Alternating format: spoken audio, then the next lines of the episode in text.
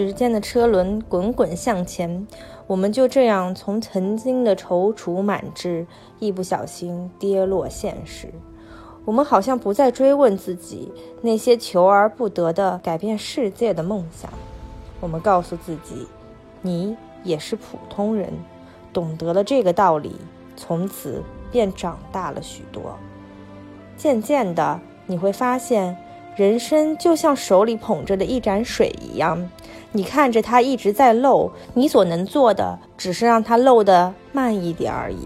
有一天，你可能不得不承认，你并过不好这一生，你所有的努力就只是完成了平凡的生活。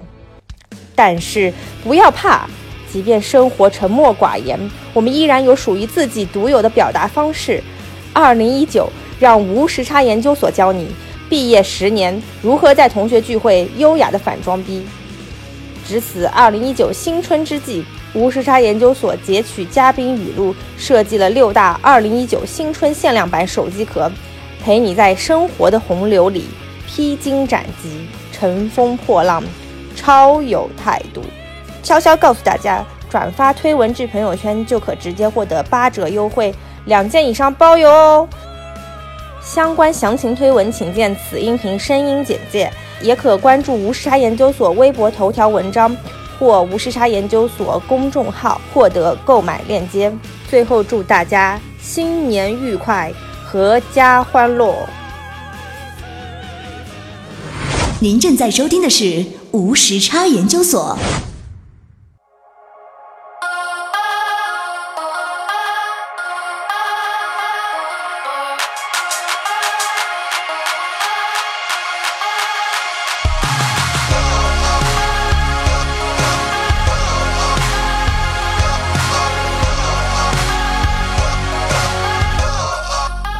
这里是无时差研究所，我是爱谁谁。大家好，我是可可。今天我们又迎来了曾经呼声非常高的返场男嘉宾，就是这个男嘉宾。当时录完那期节目之后，有很多妈妈来问我要他的微信，然后我就替他。真的吗？对，然后很多妈妈来问我说那个人是谁？我觉得这个这个小男孩好好厉害哦，就是你身边为什么会有这么优秀的人？我说啊，不是我身边的，人家有女朋友了。就赶快把人家，人家也不是这个意思吧？哦，没，不是这个意思吗？啊 很多妈妈，请问，请问问这，请问这我们节目的这个收看的群体的分布到底是怎样的？是不好意思，就是受众范围百分之六十阿姨，对，都是阿姨，江浙沪地区的阿姨，然后北上广深的阿姨都在收听我们的节目。对，非常好，非常好，非常讨家长喜欢的一期节目啊！对对对对。啊，今天这位就是我们的宅哥啊，作为我们的返场嘉宾，又来到了无时差研究所。大家好，今天我们要聊的这个话题，不请他出来就真的不行啦。是这个宅哥之前来聊了一期数学，非常牛逼啊，就是作为一个数数学半途荒废的这个同学，然后依然能够讲出这么多数学的道理。还是非常非常不错的，没有浪费掉。今天要来挑战物理了。对，今天要来挑战物理了。就是翟哥为什么会这么多才多艺呢？为什么会被我发现宅哥能聊来聊这期话题呢？因为我们想聊这个科幻类的题材，已经想聊很久了，但迟迟没有找到一个合适的人选。然后忽然有一天发现宅哥在朋友圈里瞎逼逼，然后。被我找到了，他说自己做一个科幻爱好者，然后嗯看完《流浪地球》之后有了诸多感受，然后还列举了很多最近的一些科幻电影，横向竖向把他们批斗了一番，也不叫批斗吧，横向竖向比较了一番，对，然后然后就想说好吧，我们终于找到人了，赶快联系一下。嗯，我已经做好湖州的准备了，没有关系，我相信你说的都是对的，嗯，巧妙的回避一切物理问题。那既然这么想回避物理，我们还是从就是最基本的 one one 情节开始稍微来讲一讲好了。所以那个今天我们现在剧透应该也没有关系吧？相信这个大家已经在这一波一波的那个媒体浪潮中，想不知道也很难的了解了剧情。剧透警报了吧？对对对对对，所以我们现在开始全面剧透。这个情节其实呃，我不知道你们有没有看过那个小说，那个小说也超级短，它就是一个超短片。对。然后就是没没没多少字，然后它讲的就是说，就是未来这个太阳突然嗯要不行了。嗯。大家就要逃窜，然后呢，当时就有几个方案，呃，也不是几个方案吧，好像也就是两个方案。一个方案呢，就是选出一部分精英，然后打造飞船，然后让飞船带着这些精英们逃窜，因为显然地球上的资源不够做飞船带所有人都逃窜。啊，然后这是一个，这是一个原因。另外，那个还有他们还是呃，就是小说里还有另一个原因，就是这个飞船里的这个，因为环境太小了，它不没有办法维护那个维持那个就是生态的平衡。就是比如说你在一个小房子里，就是做了一个小自然世界，然后呢，你维就是想维护这个生态圈的话，它最终就会慢慢死去。就是这是小说里给给的一个这么一个 concept。对，所以这个方案就被否决掉了。嗯。飞船派就被打翻了，然后呢，接下来就是流浪地球派，然后呢，他们就觉得说，嗯，那我们就建设巨大这种推进器，把整个地球都推出太阳系，推向附近的半人马星座那里吧。嗯。然后那里好像有三个太阳。对对对，这里就是跟那个《三体》那个世界稍微连上了。对，就就经常有开玩笑说，哎呀，流浪地球在流浪着流浪着，碰到了对面来的三体舰队，然后擦肩而过。对，这里补充一个知识点，我稍微 research 一下，为什么说那个太阳有一些问题就不能，地球就不宜在太阳系继续待了呢？是因为太阳产热是靠氢聚变嘛，然后氢聚变以后是形成氦原子嘛，因为两个。氢应该是吧，我觉得，因为它聚对氢氦锂铍硼嘛，对对对，所以但是当 当那个太阳里的氦过多以后，它会就进进而发生氦聚变，但氦聚变产生能量就会造成有一个太阳像爆炸一样的效果，所以你就会危及到地球的生命。对，好像想起来了，小说里面叫做氦闪，氦闪，对，小说里面叫做氦闪，然后最后太阳就会燃烧光它的能量，变成一颗红巨星。对对对，所以说这个时候就感觉，呃，地球为了保证整个是整个地球的存在，不然的话它就可能被气化或之类的，所以就只能把整个地球运走，对吧？嗯。所以那个电影本身，你有没有哪个情节特别的，就是让你印象深刻呢？电影本身，我想更多的是借用了就是这个故事的设定，而不是说就是引用了它原始的情节。嗯，原始的情节就更宏观一点，就是没有什么就是太多个人的元素在这里，它也就不太适合作为一部电影嘛，因为就是它整个情节都是很宏观的，就是讲地球上这里的人怎么样，那里的人怎么样。虽然有个主角，但它存在感是比较稀薄的。对。但是电影基本上就是借助了这个设定，然后讲了另外一个故事。嗯，呃，比较深刻的情节，其实情节这个电影是说得过去的，但是呢，也不是它所长。比较有意思的地方就是它就是致敬了一下《漫游太空2001》的这个号吧，这个人工智能 Moss，它就和这个号是一模一样，而且呢，它这个违背人类命令，然后谋杀了一个人类的这个剧情呢，也是就是整个就是致敬这个太空漫游。是，科科，你是不是也刚看了这个电影？对，说到二零零一太空漫游，科科要讲两句。对。就是，嗯，因为之前看一个刘慈欣的采访，他说我的所有的科幻启蒙都是从《二零零一太空漫游》这部作品开始的，然后我之后的所有作品都是对《二零零一太空漫游》的拙劣的模仿。当然，这句话他是非常谦虚的在说的，但是确实我们可以看到，《二零零一太空漫游》看完这部电影之后。你你有一个很深的感受，就是它确实奠定了某种科幻电影的基调和基础。之后的很多科幻电影都能或多或少看到当年这个库布里克导的这部电影的影子。然后包括像翟哥刚刚说的那个 Moss，就是那个《二零零一太空漫游》里面确实也有一个类似的形象。而且包括对于呃就是 AI 啊，然后这种科技发展到一定阶段，它。能不能拥有自己的独立意识，然后包括他做出的一些行为，能不能有就是被 justify，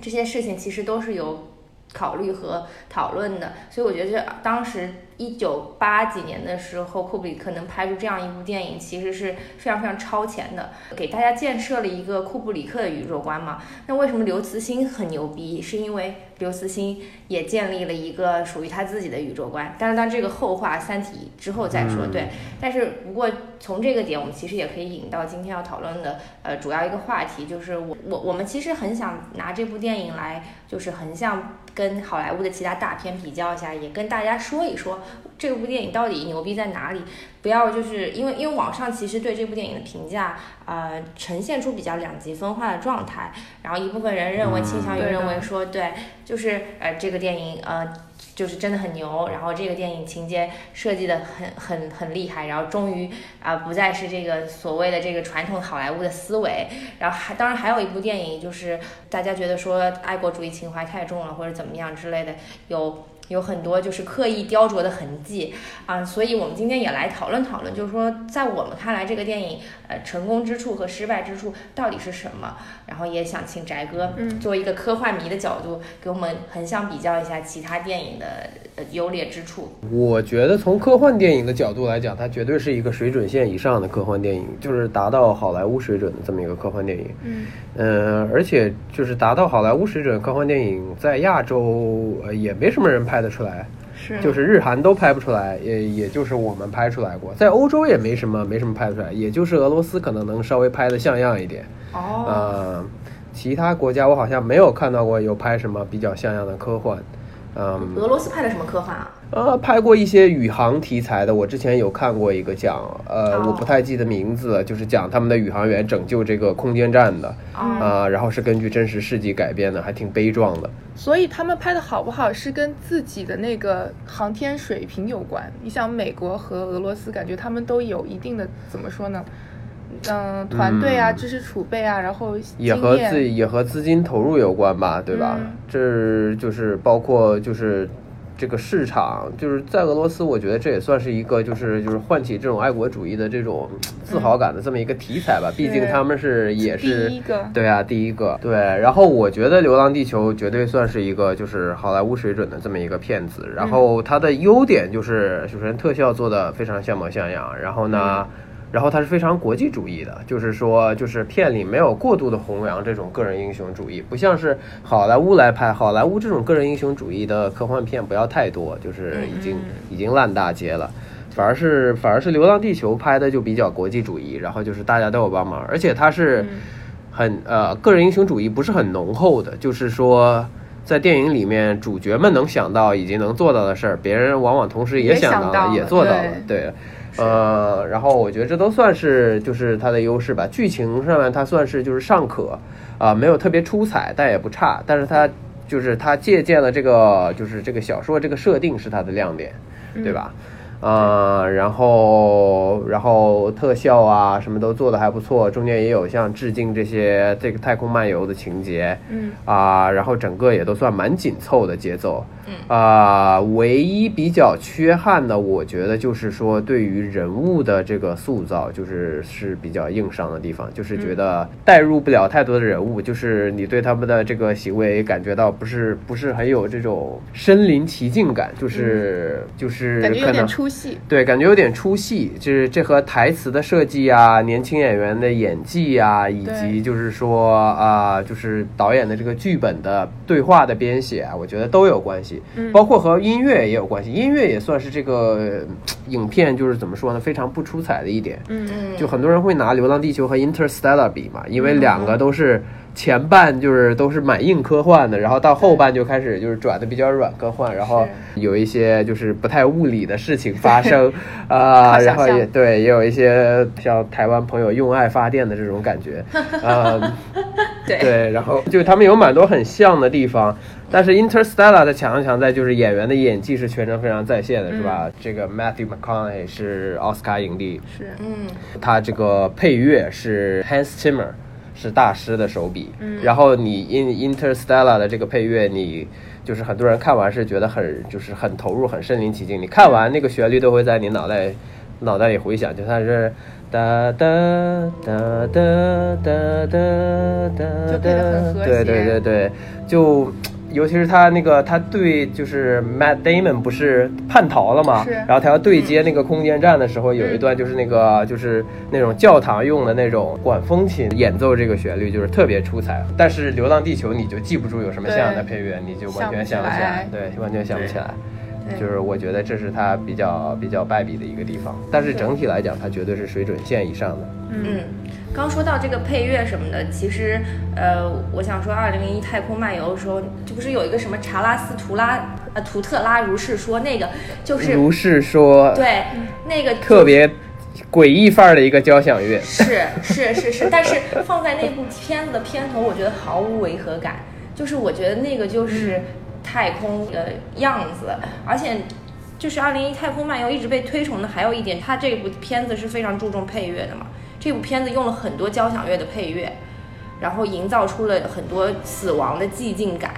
然后包括太空的神秘，而且那个库布里克都是一直在用这个慢镜头的方式去拍摄和讲述这部电影。但是你们有没有，就是我我特别想跟翟哥和爱谁谁探讨一下，我觉得就是每部电影拍摄其实是有很多自己的节奏。然后我特别想说，《二零一太空漫游》我看的时候，我真的觉得看不下去，因为是这个情节实在太拖沓了。我在家里放那个投影看，然后我看了就睡着，看了就睡着，看了就睡着。然后后来它的节奏是很缓、嗯很缓慢的，而且就是比较莫名，是一个属于就是对观众不太友善的这种对对电影，对对对就是点是耐心观看的这种。我记得我是很久很久以前看，然后当时它一开始不是就是黑的好几分钟嘛，嗯。然后我一直以为是我的电脑有问题，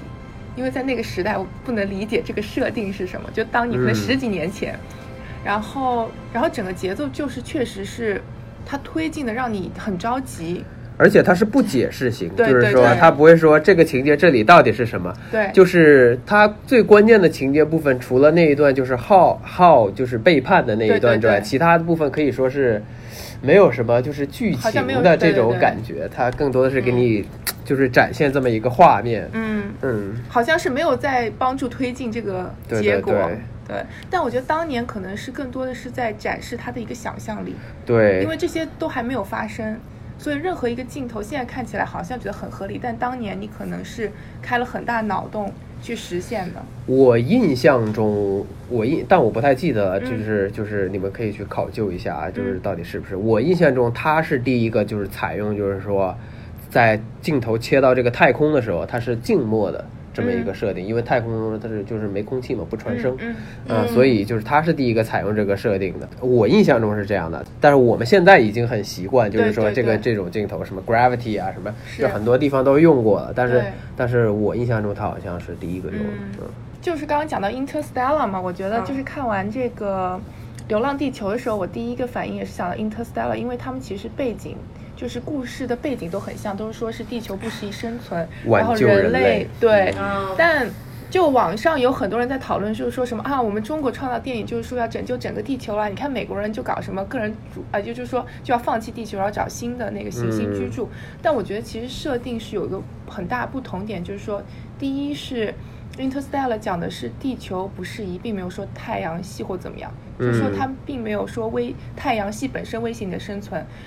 但流浪星球的问题就在于你真的不能待在这儿了，就是地球本身就完全保不住了。在《流浪地球》的原小说的设定里呢、i n t e r s t e l l a r 的这个思路呢，就就是所谓的飞船派，派或者就叫投降派，啊就是说地球我们不要了，我们走。哦对对对，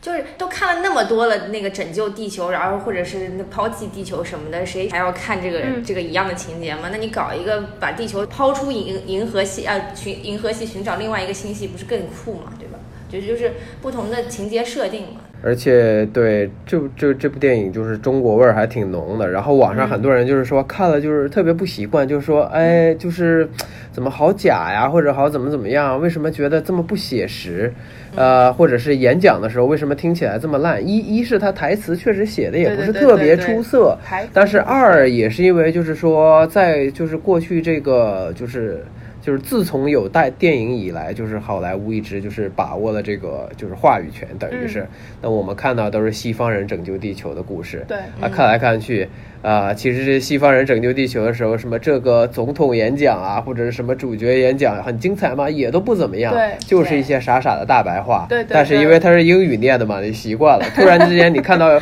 有人用中文念拯救地球的这个宣言，然后你就觉得哎，对，什么玩意儿？对就这其实还是西方把握了话语权导致的。确实，我觉得可能是你听英文有一种神秘感，对对对对，就好像很厉害。同款 Chanel 很厉害，写香奈儿就土到渣。哎，这就跟老外文文文中文字，我们看觉得嗯，猪肉，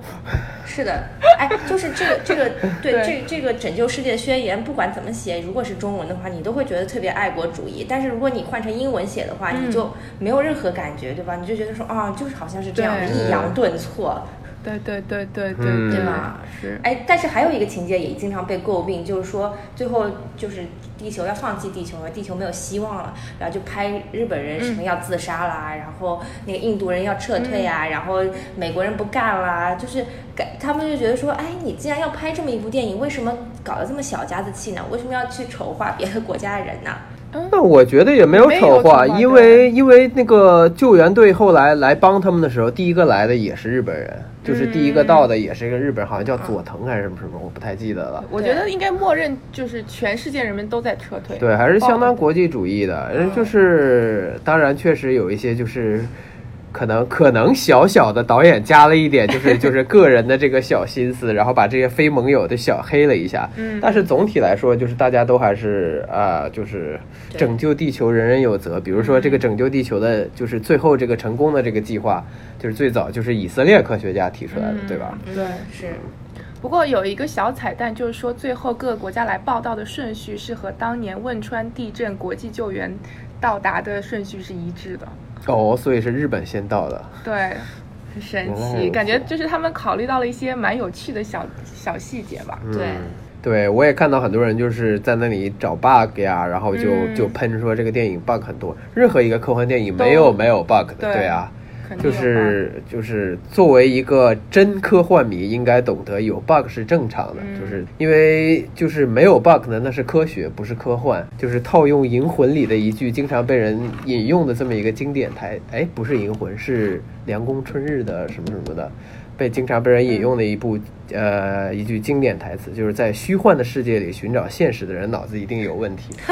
对，科幻就让它科幻去吧，对吧？让现实更现实，让科幻更科幻。如果你没有那个想象成分在，那你这个也没什么可科幻的。对对的，因为科幻是有不同软硬程度的嘛，软的就是可以软到像《星球大战》这样奇软无比，嗯就是实际上就是一个披着科学外衣、科幻外衣的这种嗯就是童话电影，是吧？那硬的可以硬到就是像啊、像《二零零一太空漫游》啊，或者像是就是。啊、有个著名的硬科幻作家叫 Arthur C. Clarke，然后他写的这些就是都特别硬，都是、简直就是设定都是按照物理学就是想的好好的。嗯即使有外星人，他们也没有什么就是说这种超乎你想象的科技。嗯啊，他有一部小说就是特别好的阐述了这么一个，就是他的这种写实的这种就是这种这种科幻的写法吧，叫嗯 Rendezvous with Rama，就是。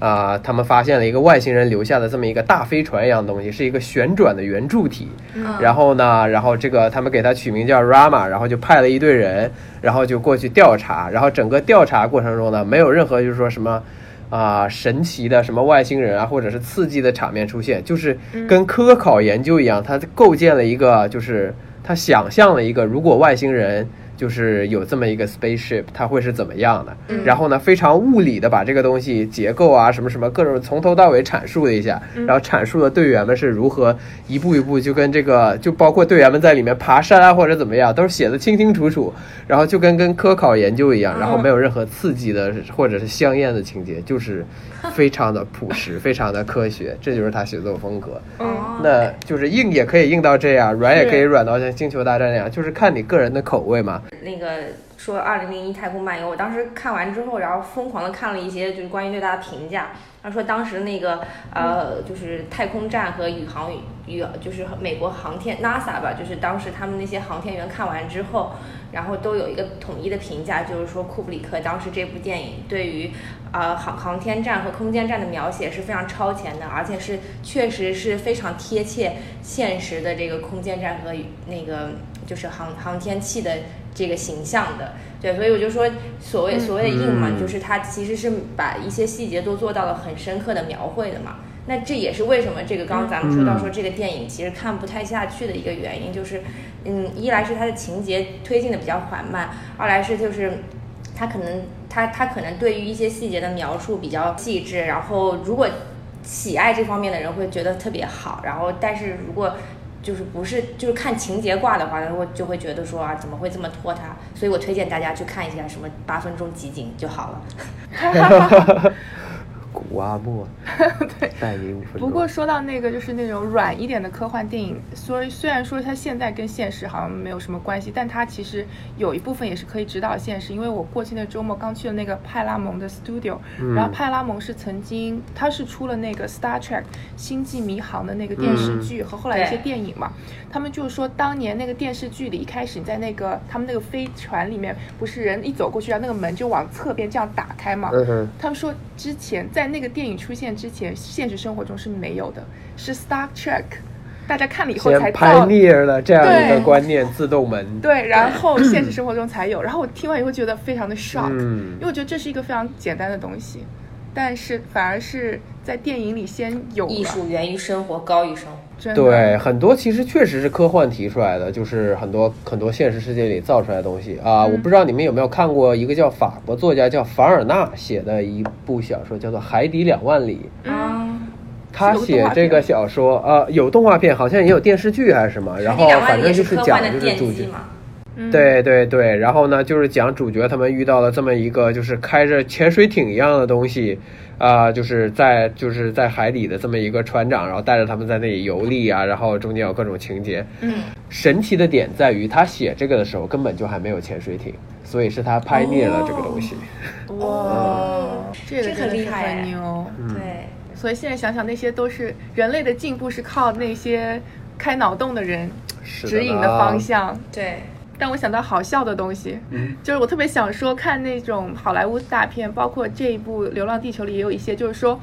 故事情节推进基本是都是靠傻逼犯错误。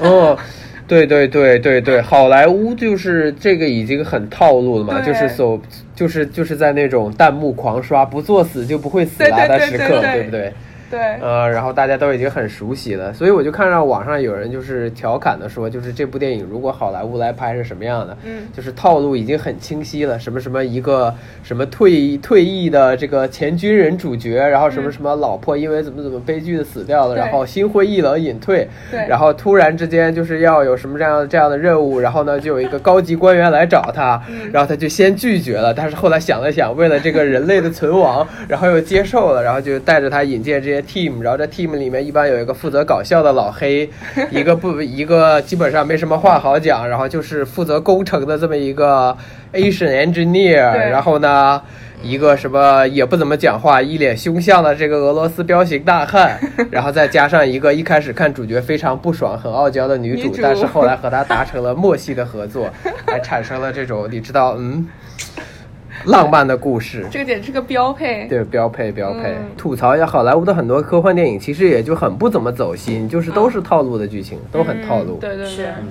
当时看那个电影的时候，我特别想问一点，就是包括好几部电影都是他们其实设了一个特别具体的时间点，比方说那个《太空漫游》，它设的是二零零一年会发生这件事情，然后那个我之前还记得是那个《银翼杀手》吧，它设的是二零。二零二零一九年，就是今年，就是当年一八呃一一九哦八六年的时候，那部《嗯。银翼杀》第一部《银翼杀手》，它设的是二零一九年会发生，整个洛杉矶被僵尸占领。我就是想说，你作为一个就是科幻的小说，或者作为一个就是科幻电影导演，你把这个时间 timeline 设得如此之近，然后最后你能够在自己有生之年看到这件事情的发生，但这件事情却最终没有按照你小说那个情节这么推展下去，你会不会觉得很失望，或者说？他设他把这个时间点设的那么近，到底是为了什么？二零一二那个那个灾难片的时候，玛雅预言，嗯，它其实一定程度上也造成了大家的恐慌。但是二零一二，大家发现哦，地球好像嗯还好，就就就那个时候，我觉得大家 会不会有一点点小小失望？虽然就是肯定也不希望地球毁灭啊。但是，但是我觉得就是，如果你真的很信这个电影，或者是跟真的很迷这个科幻的话，你当看到这个时间越来越推进，然后却没有按照你笃信的这个时间，就是笃信的这本书里面或者电影里面说的那样，你会不会就觉得？嗯，有一点小的失落，或者说，嗯，或者会思考说，为什么这个导演会要把时间表设的这么近？因为其实我们也看到很多电影，他把时间表设在了大概两三个世纪之后，所以跟我们也没有任何关系。有很多的，有很多这种涉及到什么银河帝国的啊，这种这种小说的设定，就是 space o 呃 space opera，他们管这种就是类型的小说叫，都是都是设计在就是遥远的将来，遥远的遥远的将来，人类已经征服了银河系啥，乃至于整个宇宙的那种情况。就是你不会觉得说，为什么这些导演敢就是搞一个这么近的日期？他们不怕自己打给自己打脸吗？《流浪地球》是不是也大概在九十年之后？因为我记得网上说那个韩子昂，韩子昂是一九九九年出生的，呃，七还拿着抖音好像是。哎对，对好像好像也就一个世纪的事儿，对对对。我觉得也是看你的剧情需要吧。如果你射得远呢，那你就要，你射的越远呢，你所需要想象的成分就越多，嗯因为这个世界离你的就是就是现实就远了嘛。嗯，那么你设计的近一点呢，你就可以就是通过很多现实来填充你想象不到的地方。嗯嗯那这样给读者的这种代入感和真实感就更强烈一点。你只需要部分的想象，然后用现实填充一部分就好了。对。我觉得一方面是这样吧，大概我觉得《流浪地球》它的那个时间线，嗯，是因为是是这样子的，就是说他它的背景设定其实说是从现在开始三代人以后，但是其他方面嗯除了那个推进器是因为他们花了三代人的智慧，就只 focus 在这个上面做得很好以外，它其他的技术其实并没有太大的进步，是因为人类竭尽全力只在 focus 一个科技难题。对，所以这样对它这个电影的本身的那个背景就很容易很多，它不需要做太嗯 fancy 的别的东西。电影里面几乎没有什么科技是现在的人类没有的，对就是他们一起在推那个撞针的时候，对我一直在期待会不会有人开这个高达出来帮着推呢？对对吧？有个像什么这种环太平洋里的这种非常啊、嗯壮实壮实的、非常具有钢铁感的这种装甲出来，然后帮帮帮着一起来推，嗯啊、结果并没有，还是大家一起手推。对 当然那里也是个 bug，但是这都不提了。嗯，但这一点就回到跟《三体》里面的那个解释很类似，就是《三体》它说的是地球的工业。就是就是什么实用科学非常的强，但是理论科学基本没有进步，就是因为它有被三体 focus。星人锁死了，哦同时对对对也是。对对是。嗯，就是我发现说啊，原来现实生活推进了那么几十年，然后人类生活其实未有变，也没有发生太特别多的历史性的变化，会有一些些那个小失望在的吧？我觉得，就是你你感觉就是嗯生活有有一个感觉像有一个 Bible 会告诉你说那个命运将走向何方，但其实命运并并没有那么书写。对，我觉得也是因为你是生活在现在这个时刻的嘛，所以你是看到这个东西一点一点进展过来的，所以对你来说是没有没有太多的惊喜或者是惊讶的。嗯那如果你把一个什么，呃比如说这个这个小说是一九三零年写的，你把一个一九三零年生活的人拖到今天来。啊，然后，然后他看到了，不管现实是不是如小说一般发展了，我觉得他都会受到深深的震撼，对，因为他根本想不到现代人是如何交流和沟通的，对吧？是是是，哎，我我可以理解，就是说，《二零零一太空漫游》设在二零零一年是有一个跨时代的意义的，是因为所有人都觉得两千年、千禧年的时候会产生巨变，就是他们大家都很期待这个年份的到来，所以他我觉得他往后设置一年，我还是可以理解的。对，但是其实有有那个，就是就刚刚我讲《银翼杀手》什么的，就就很其实蛮尬的，就是 就是感觉就是他那个设置的时间设置那么近，可能是导演自己也想看一看这个世界是不是如他所愿，按照他想的那个方向发展吧。当时也可能也是导演高估了我们科技的发展速度嘛，毕竟当时也是经过了两次工业革命，就是那种时代的话，科技都是爆炸式的发展的。对，Philip K. Dick 他写这部小说的时候呢，也是在信息革命，对吧？什么计算机啊这些科技空就一下就涌现出来，然后呢，突然感觉到哦，新一轮的科技革命就在眼前了，就是人类的人类的科技会不断的这样的爆发式的发展下去。嗯目前看来好像还没有什么，还没有就是像工业革命这么 dramatic 的进步吧。哎，那说到这里，翟哥，你要不要就是大概跟大家谈一谈科幻最吸引你的地方是什么？为什么你的就是这么喜欢科幻呢？我觉得还是确实就是对未来的一种憧憬吧，就是看看，就是你想知道，因为你的寿命是很短暂的，你想知道未来人类会是怎么样的，会会发生什么，对吧？这个世界会变得怎么样？啊，同时呢，就是像我们这种就是平民，对吧？都是被日常所这是束缚住的，所以你会想说，能不能跳出这个日常，啊，从一个更宏观的角度来看一看啊，就是这个世界。都在发生什么？未来能发生什么？它可以带你暂时的离开你现实的这些烦恼。那个，我记得那个高晓松好像采访刘慈欣的时候问过刘慈欣一个问题，他说。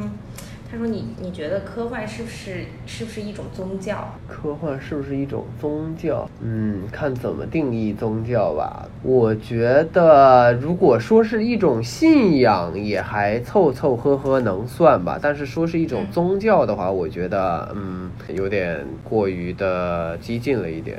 对吧？说是一种信仰的话，还是还是可以接受的。信仰是一个比宗教更宽泛的概念嘛？你可以信仰什么美国梦啊，或者是努力就会有回报啊，或者是什么什么什么的，你可以信仰任何东西。但是宗教嘛，宗教就有一点点神叨叨的这种概念而已。然后我们中国人大部分都是无神论者。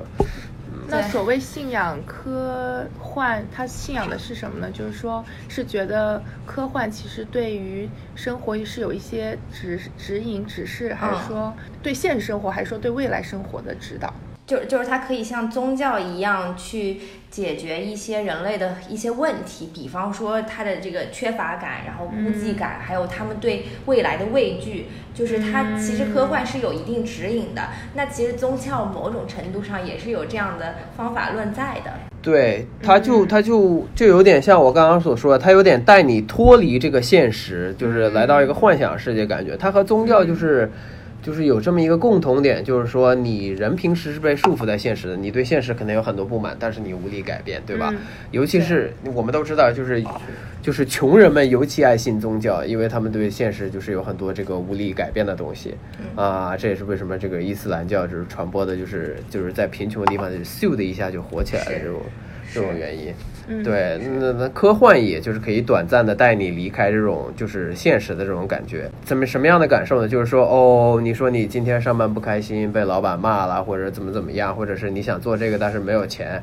哎，但是如果你这时候想一想，你跳出来站在宇宙的角度看这个事情啊，你只不过是啊，就是宇宙中的一粒尘埃，嗯，对吧？呃，然后你所想的这些所有的这些事儿都很 trivial，嗯，啊，也许再过百年来，你所困扰的这些问题呢，再不会困扰任何一个人。随着科技的发展，嗯嗯，呃，也没有什么好担心，这就有点像你们有没有看过《人民的名义》呀？看了一半，看过，这么正的剧你都看过？里面有个叫孙连成的干部，对吧？就是不做正事，然后呢，就是每天就喜欢拿着望远镜观星。然后就被喷，然后呢，别人喷他，他就说就是 与这个宇宙的宏伟比起来，这个就是这些什么官场上什么这些都算什么呀，对不对？就是有这种脱离感，就是你确实有一个精神寄托的感觉。嗯，如果这样想的话，我倒觉得宗教和科幻它可能不是一个东西，但是它在你生活中的角色是一样的。嗯，就是你都是在有问题的时候去找这个宗教解决，或者找科幻解决。嗯，但是我我还是跟大家说一下大刘是怎么回答这个问题啊。大刘好像当时说说那个他虽然是个科幻迷，但是他也觉得要很客观的看待科幻这件事情。然后他给科幻的定义是他觉得科幻只是一个大众文学，它是一种文学题材。然后他觉得对人精神上的那个作用肯定达不到宗教那么强烈的程度。然后对对历史上的作用，他这个科幻也没有办法跟宗教相比。嗯，呃，对，我觉得我是比较认可他这个说法的，对，就是也没有必要非要往高大上上凑，对吧？它就是一个，其实大家很多耳熟能详的这种所谓的世界名著，都都不过就是大众文学，什么那个《简爱》啊 啊，《傲慢与偏见》啊，小爱三个火枪手、基督山伯爵，对吧？这都不是什么严肃文学。对，是说到书本身啊，就是你们都看过那个《流浪地球》这本书了，对吧？在其实你们有没有发现嗯他，他这个理科生的文笔确实是有点 bug 的。对他，他写人，他尤其是写人感情的时候，有一种非常生硬的感觉，嗯，有一种就是你知道，就是感觉两个机器人在对话的这种 feel。嗯，就像很多人就是跟我说《三体》，然后他第一部读的时候特别读不下去，然后因为觉得那个写的乱七八糟的，前后颠倒，然后再加上文笔也没有很好，就是看看了半天才好不容易才把《三体》坚持看下去。但是之后第二部和第三部其实是文笔越来越好的一个过程，而且特别是第二部看完之后，嗯。他所构建的那个黑暗森林的宇宙观，就是确实是让不少人对他的脑洞觉得很清奇。对。对对，他就是胜在脑洞，他的文笔是文笔是比较一般的，他的、他的文笔我觉得还是还是不如像阿西莫夫啊这样的兄弟。对，嗯，他最有名的系列应该是基地系列，叫 The Foundation Series。然后前前后后一共写了好像有八九本儿吧，前传，然后正传三本，然后然后后传有两本儿。啊，对，然后就是构造，它就是所谓的 space opera，构建了一个宏伟的一个人类已经征服的这么一个宏大的宇宙。嗯，然后呢，就是讲这个宇宙中发现了什么事儿，什么银河帝国啊、兴衰啊之类的，就是、嗯对，嗯大概是这个感觉。啊，不过他写过很多中短片，然后就是什么《I Robot》，就是根据这个中短片拍的。的，对对对，哦然后他这些中短片呢，就是这种所谓的机器人系列里面这些短片呢，很多又可以和他后面这个啊、基地系列，就是他人物有一些串联，哦就是宇宙联动起来了，你知道？开枝散叶就是这样。，对，哎，可是你想说，就中国这么多科幻小说家，然后最最后也只出了一个刘慈欣嘛？之前有一个那个是郝景芳，你们有没有看过？呃，折叠北京呃北京折叠就北京折叠叠，对对对，对也是个清华的理工生。呃，他的他写的也蛮有意思的，但我觉得他就是比起刘慈欣，他是另一种风格，他更像是借助就是这个科幻这个题材在探讨一些社会问题，就是北京折叠就是有一种感觉，他就是探讨这个阶级和社会的问题啊，它不完全是一个，它不是特别像你阐述这种科幻的概念的那种。对，她好像是个女的吧？她就是她是个女的写的有一种这种女性的细腻感，就是写的就不像刘慈欣这个写人物感情就比较生硬。好像他之前又写了一部作品，就叫什么《流浪太空》什么的，就是反正名字还挺像的。哦对，，但是翟哥刚说的确实是这个、这个样子，就是就是很多科幻就是披着科幻的外衣，探讨了一些社会问题，就是没有给你构建出一个非常宏伟的宇宙观，所以这也是为什么嗯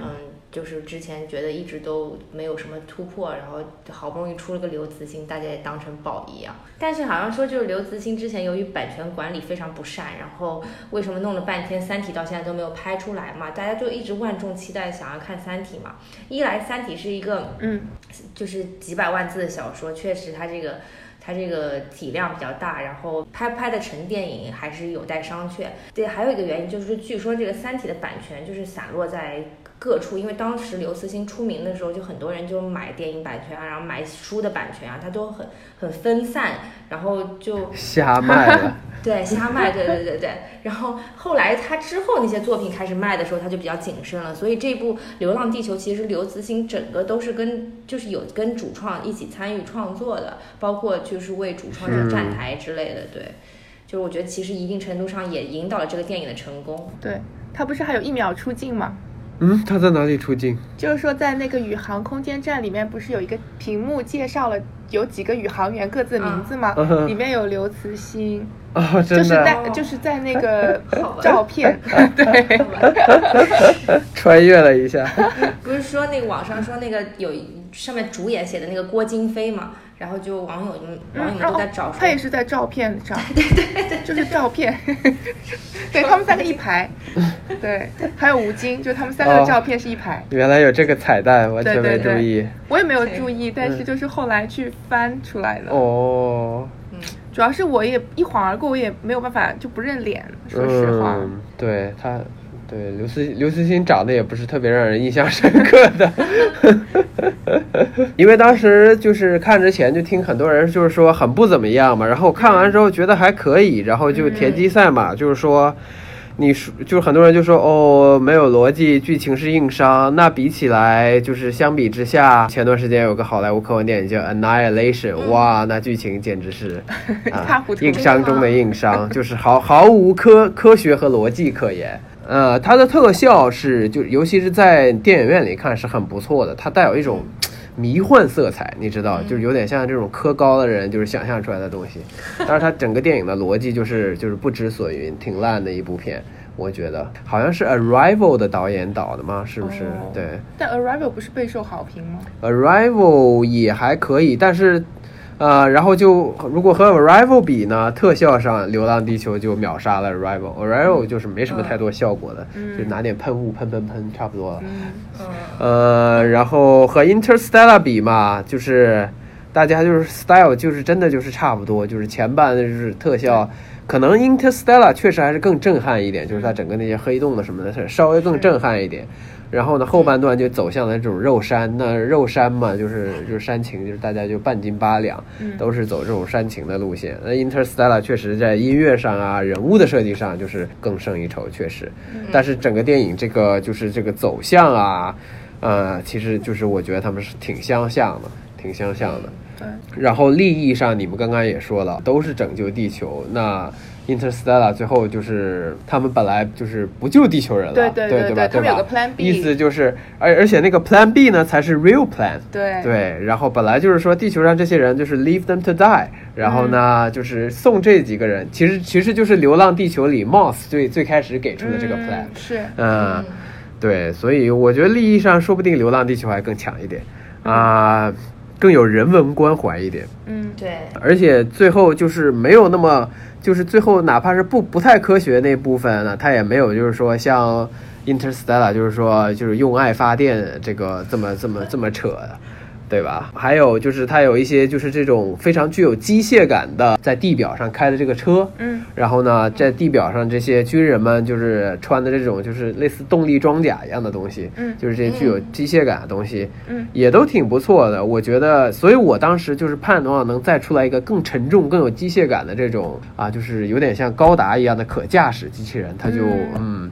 就就更能带出这种中二的感觉，就有点像 Pacific Rim，对吧？哦，嗯，啊就是从这个方向来比较的话，对，总的来说呢，就是你非要跟这些非常硬考究的科幻片比啊，像是像是比较走写实路线的《Martian》。对吧？嗯就是火星援救和这个 Gravity 比，那它确实没有他们考究，但它就不是这个类型的片。而且像 even 就是 Gravity 的话，它也是剧情上都是有 bug 的，这个网上早就有人找过了。嗯，对吧？所以就是没有没有什么是完美的，对。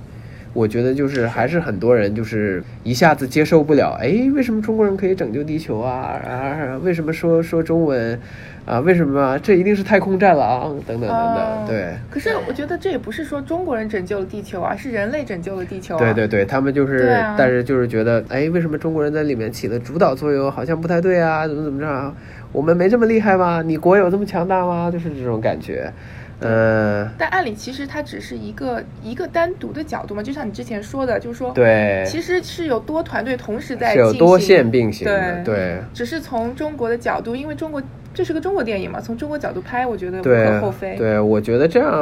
我反而觉得还不错，因为嗯我是已经看了这么多年的《白人拯救地球》，我也看的有点厌倦了，是对吧？对，这是种什么心理啊？为什么会觉得中国人没有办法拯救地球？我觉得这些人是怎么想的？其实简单的讲，也无非就是崇洋媚外嘛，但也嗯就是西方世界的西方文明的强势对我们的这种一种压制嘛，对吧？对，嗯，因为我们嗯是习惯了被文化输出，对我们看着好莱坞电影长大，是从来都是好莱坞的那些英雄人物救了地球，什么时候有我们的份儿，对吧？对我们可能就是那个 Asian face 搞搞电脑聪明的那一个，但是你说最后那个英雄就也不是我对，最后那个做出决策的决策层拯救拯救人类的那个不是你，你只是个工具，对对吧？对其实这个这个这个要聊下去是一个很深的话题，就是等于就是说呃，就是涉及到种族啊这那很多很多。包括为什么西方文明里面就是大家就是大家觉得 Asian 不性感，Asian 和性感这个词儿联系不到一起，为什么 Asian 男的就是在这个西方这个婚恋市场上是受欢迎是倒数第一的，对吧？这都是因为这也是就是和好莱坞长期就是给我们塑造的银幕形象。是有关的，就是通过这种文化输出啊，然后就是说，哦，这个 Asian 就 supposed to be 什么 nerds 啊，怎么怎么样的，嗯，对吧？等到哪天我们掌握了话语权，所以我觉得大家对这个电影还是要宽容一点，是要宽容一点，尤其它是第一部，它只要是个商业上的成功，我觉得就已经是，是啊，是。尤其是这个电影叫韩日拍，它是拍不出来的，对。嗯。美美国这边对这个电影的反响是怎么样？还是据说这个电影好像是说是中国电影北美票房历史上最高嘛？哦，那就是我们我们同胞贡献的，对吧？对因为我去啊，不过也有也有老美，也有老美，有有，对，因为他安排的场次本来就少，我去看的时候基本上是座无虚席，然后里面也是有几个老美的，也就是老美这边也是有科幻科幻粉的，是而且如果是比较 hardcore 的科幻粉呢，他会一直 follow 啊，什么这种星云奖、雨果奖，嗯。那刘慈欣毕竟是拿过奖的人，嗯所以他看到这个名字就是哎，对吧？这等于是一个 endorsement 这样的感觉，嗯他就看到他可能就会去看，然后在 Reddit 上就好像有个一百多页的讨论，也还是可以的，嗯。嗯我是在那个下映的前一天去看的嘛，然后当时我在那个四十二街那 AMC 还是不是在顶楼，一般那个外国片不都在顶楼嘛，嗯然后这个这个《流浪地球》不在顶楼，而且是在一个挺大的厅，对所以我觉得它就是票房收入肯定还是不错的。然后当时主要也是 AMC 是我们自己人，是万达的。哦对，但是以前它还是会放在一个小一点儿的，嗯我觉得还是这个市场的需求在那里。然后我边上坐的就是外国人，而且就是你能感受到他可能就是不小心还擦擦眼泪什么的，就是能够感受到。哎，哦，哎，其实很感人。对啊，对对啊，对啊，这个这个比较国际主义，也不会引发他们的反感，不像是就是看《红海行动》的时候啊，旁边有个老外，然后就是全程就是就是默不出声的看，看完之后最后看到就是。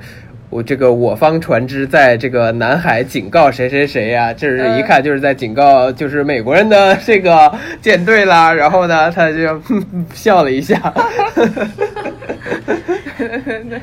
内心无数草泥马。我觉得这一部完全没有问题。哎，但是其实呃刘慈欣的这部电影带来了另一股热潮，就是大家对于物理的热爱又重新被点燃了。包括之前呃好像网上有一张图，就是一个爸爸给他的自己的女儿画了一个就是。讲解释图讲解什么是宇宙第一加速度、第二加速度，嗯，什么之类的，对。然后，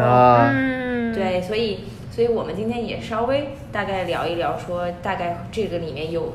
电影里面涉及到了哪些物理学的概念。第三加速度应该就是可以永久逃逸出这个太阳系的这个速度，对吧？对对对，嗯，然后第一加速度是可以，就是说在地球这个进入地球这个环地球这个轨道的加速度是吗？对，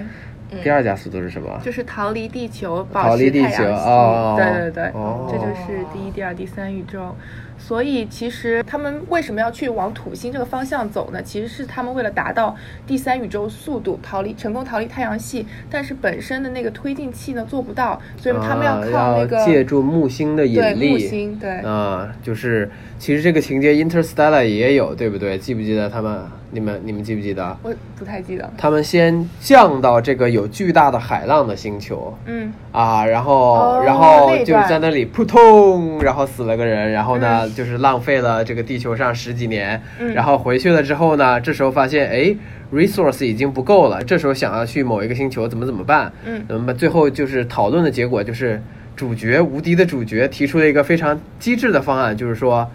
先往黑洞那边走，然后借助黑洞的引力，然后就是、就是也是做一个，对对对，也是做一个这种，就是、哦就是借助它的引力，然后然后顺着它走，然后呢、嗯朝那个星球这样走去。嗯，对，所以其实这个就叫什么引力弹弓，引力就是说你靠引力，然后然后把自就是。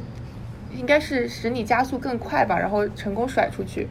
拐一个更大的，就拐一个更急的弯。嗯对，就是你，你可以走一个路径，一个路径就是说抗拒着引力，然后朝你的目标走；另一个路径呢，你可能要绕一下远，但是呢，嗯。是你可以绕着这个星球走，然后沿着它这个引力的路线，然后用它的引力来给你加速，然后这样 pew 的一下就是甩一个圆弧，嗯。然后朝你的目标走去。对，但这也是为什么后来他们会发生问题，就是说，就是因为那个受到木星，对吧？木星的那个引力剧增，所以他们就好像就是已经脱离他们预定的轨道，然后开始无限的向木星靠近，嗯然后会有这个碰撞的危险。哦，其实是没有碰撞的危险的，是因为有这个洛希极限，你还记得吗？不记得了，啊，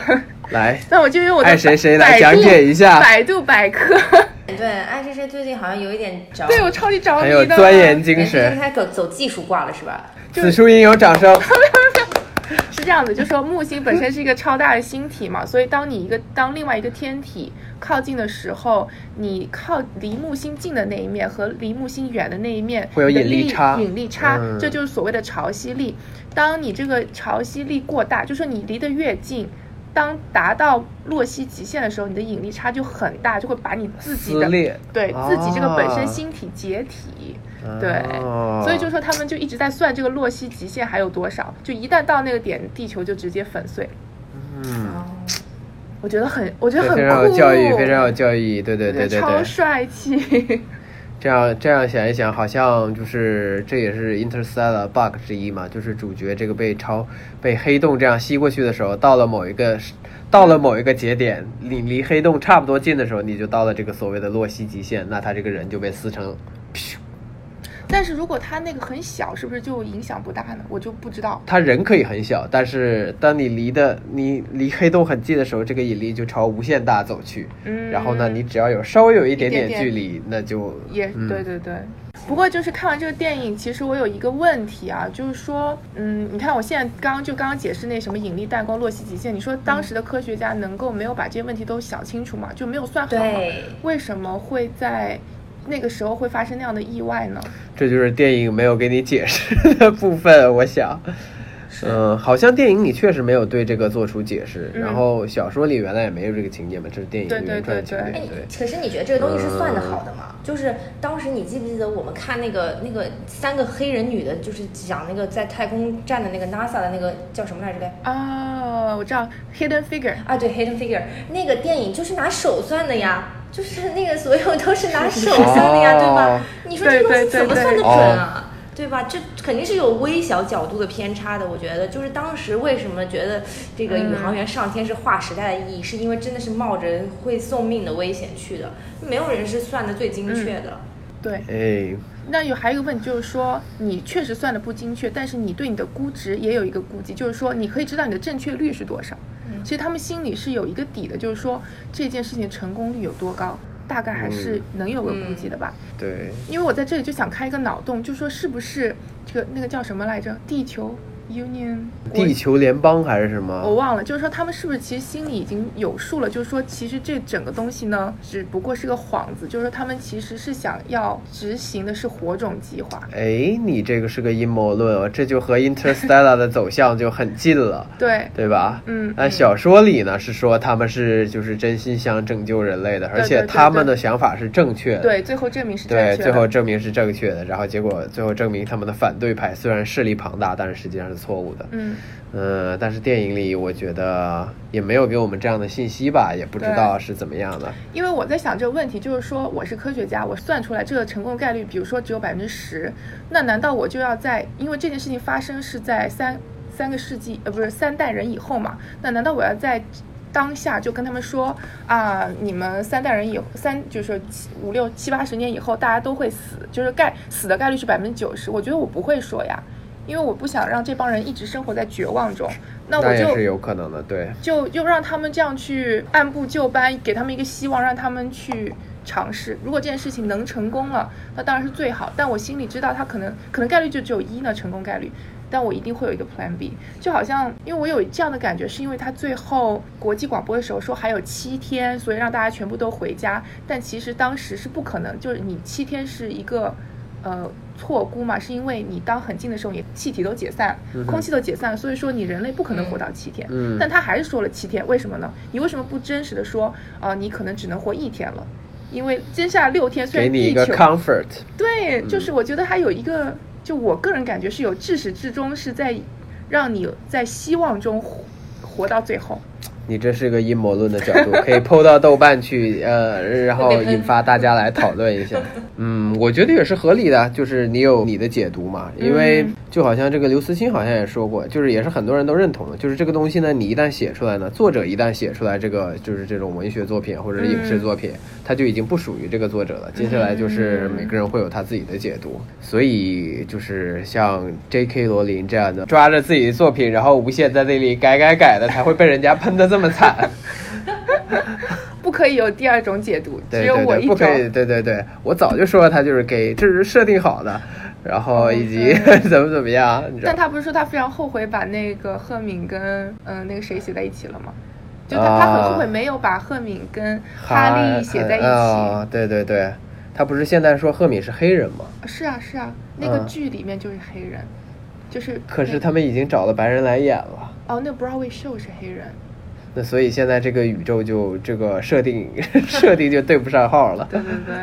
嗯，哎，其实科科幻小说家他们是不是也倾向于在某种程度上是要留白一点的，这样让他们的受众和读者能够有自己思考的空间？还是看个人风格吧。就比如我刚刚跟你说的这个这个 Arthur Clarke，他就是写的明明白白，跟科考一样。对吧？对就是就是你根据他的描述，你能够把这个就是这个外星人这个 spaceship 的这个构造给写，就是给想象出来，然后里面的就是这个物理条件啊，怎么怎么着啊，就是是怎么样的，你都可以根据他的描述，就是很生动的想象出来。相反，有的人的话就是脑洞比较大，嗯，嗯，就比较开放式一点，就是大家还是有不同的风格，我感觉，嗯。但其实我觉得看书是一方面的想象力，但我当时看这部电影的时候，我忽然有一种。就一开始有一种很感动的感觉，就是一开始有一种很激动的感觉，就是我在看书的时候所想象的那些东西，包括这个发动机，然后包括这个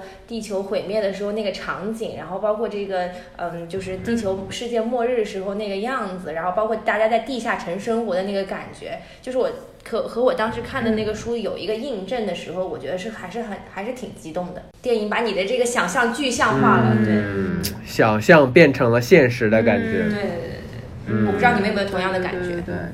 对，因为嗯这一部我是先看电影后看书，所以没有。但是我觉得就是回想之前吧，就是很多时候不是电影都是翻拍书的嘛。如果说它能够非常就是说完美的展现出来，你就会很开心。但如果一旦有一些不尽如人意，对就会很生气。对吧？所以还是蛮考验就是导演呐、演员的功力。所以，所以拍拍这种改编小说的电影还是蛮容易招喷的，对，吧？超容易招喷，嗯选角就很容易招喷不是。这样的，对，就是这根本不是我想象的效果。对，对，我觉得还是蛮成功的这个电影，而且就是家的那一个情节，我觉得很蛮很有趣，就是比书本身，因为书本身有点平淡书本上就是没什么，冲突，呃，对，书本上就是走很宏观的这种脑洞路线，它没有什么感情的这种东西在里面。嗯，想想这个电影就比较比较煽情一点，比较能带动观众的共鸣吧，我觉得。哎对，我我我觉得我我我想问个问题啊，你们觉得科幻它构建这个世界，它的初衷是为了什么？是为了让别大家相信，还是还是其实是只是所就是单纯的构造了这么一个世界？我觉得初衷可能很纯粹吧，就是就是脑子里有很多幻想，然后呢想想就是有一种把它写下来的冲动，就是表达一下，跟大家分享一下，嗯嗯。顺便赚点钱。对，如果说我真我有那么聪明，能开这个脑洞的话，我觉得我写下来单纯是因为自己爽，嗯，就觉得把自己这个东西具象到这个书上，然后还可以让别人也来看看。对，其实这是一种创造的快感，嗯你想一想，对吧？但是有些东西你一看就是假的，就是那些科幻，就比方说什么 Star War，我就是这辈子也不会碰到那些动物啊，不就不叫动物，瞎说 瞎说，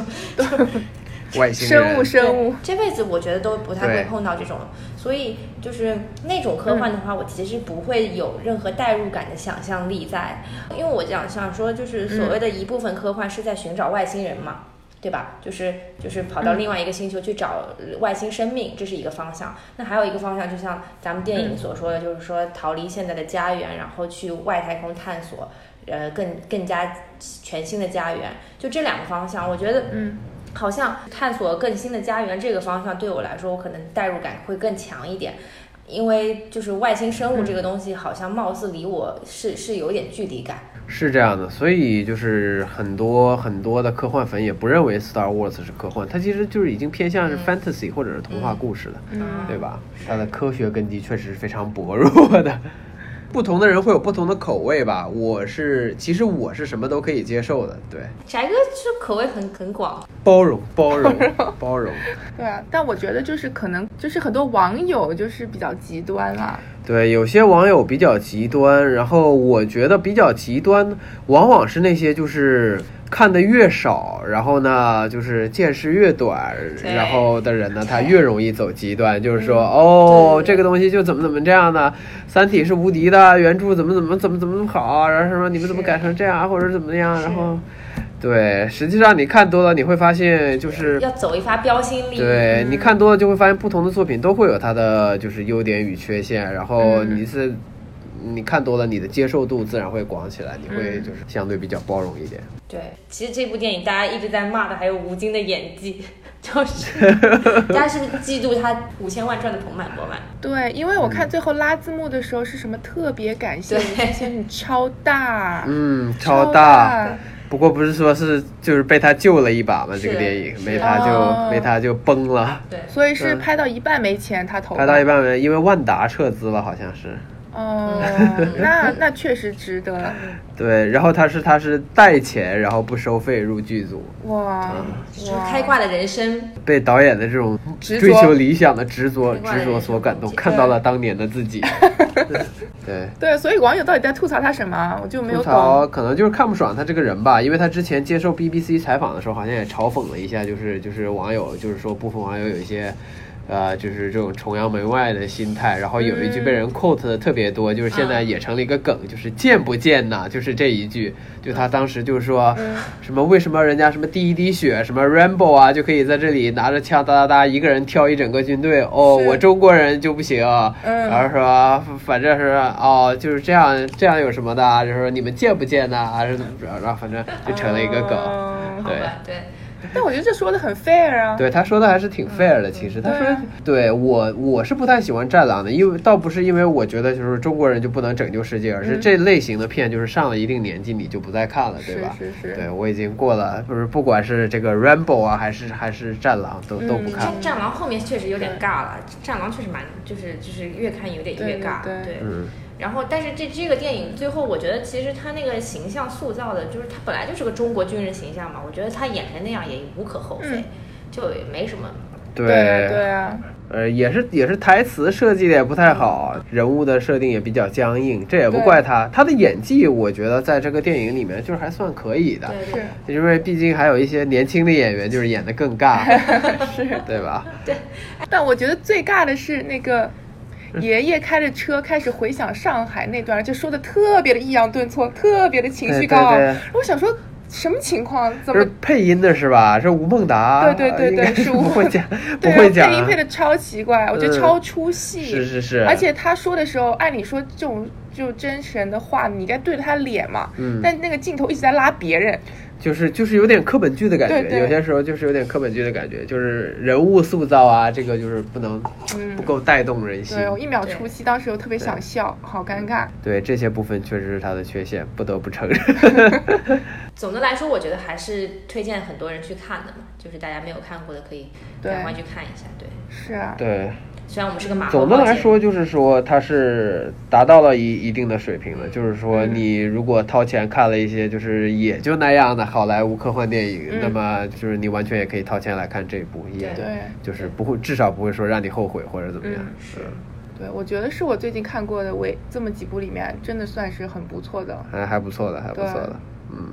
好，今天今天其实聊了非常多，啊，然后也大概呃表达了一下我们对这部电影的致敬吧。嗯，呃，也也非常有幸请到了翟哥，跟我们其实前前后后梳理了很多电影，然后包括这个剧情，然后包括这部电影好的和不好的地方，还有其中的一些物理小知识。对，希望大家就是听完之后，呃，也也就是我觉得聊电影其实是一个非常显学嘛，对吧？电影其实聊聊电影是一个很容易聊的东西，对，所有人就是都能够聊那么一两句，所以我们也只是从我们的角度去谈谈对这部电影的感受，然后大家也可以发表自己的想法和看法。我觉得电影某种程度上也是大家对于自己生活或者对于呃就是未来一种情。感的寄托吧。大家应该以以比较就是客观和中性的态度去对看待这件事情，然后多去接触和多看一看电影，然后也多听一听呃各方面的想法。对，然后嗯，我觉得还是要支持一下，就是中国的科幻电影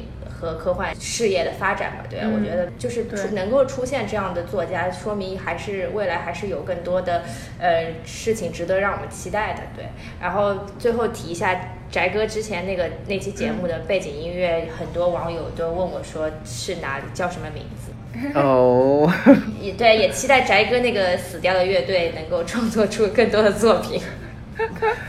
如果哪一天我复活了，会会复活了，会会告知告知你们的。对对对，我们做全面、全覆盖、全网宣传。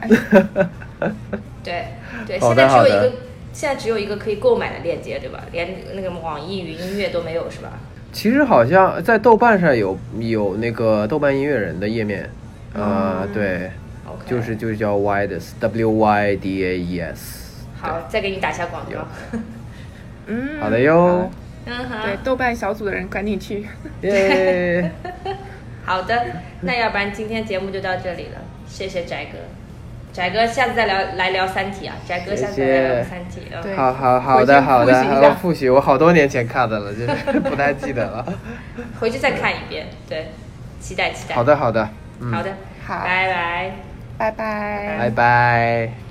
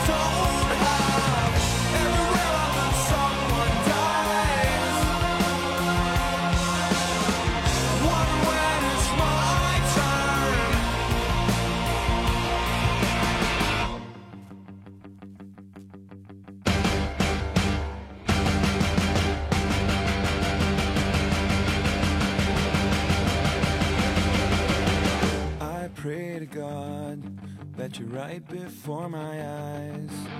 Baked and white, right